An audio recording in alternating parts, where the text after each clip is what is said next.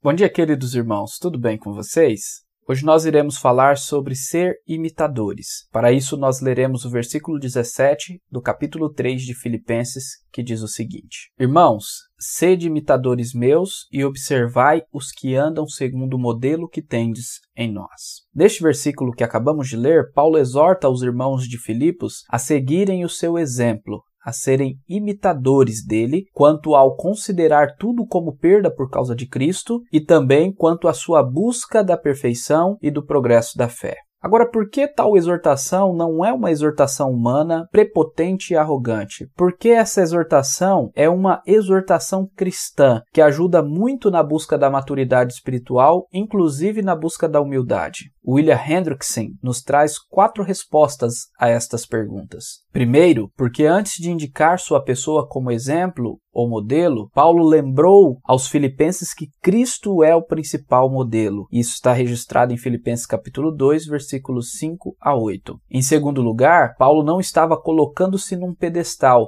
como se fosse perfeito, senão que, ao contrário, instava com seus amigos a lutarem pela perfeição, tendo plena consciência de que, juntamente com ele, estavam bem longe ainda do ideal. Em terceiro lugar, cercados pela imoralidade tanto dos pagãos quanto dos cristãos nominais, os filipenses precisavam de um modelo real e concreto de devoção cristã, e o apóstolo Paulo tinha pleno direito de indicar-se como este modelo. Em quarto e último lugar, diz William Hendricks, quando Paulo insta com os filipenses a imitá-lo, não estava pensando apenas em si, mas em si juntamente com outros, tais como Timóteo e Epafrodito, que ele os menciona no capítulo 2.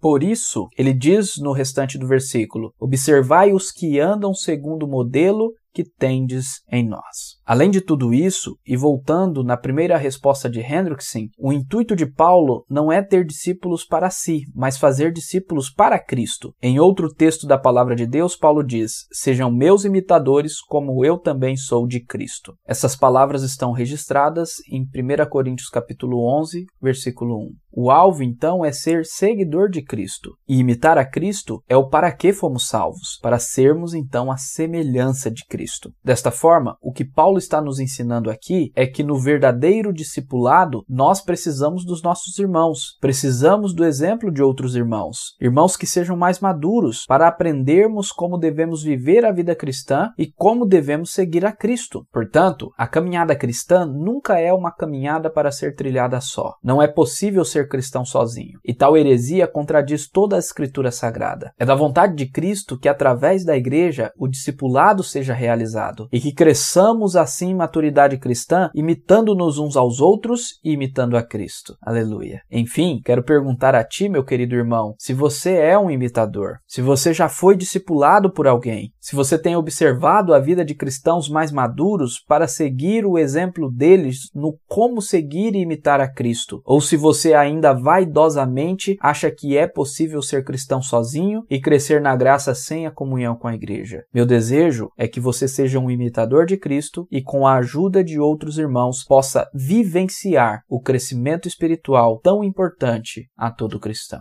Que Deus abençoe o seu dia, em nome de Jesus. Amém.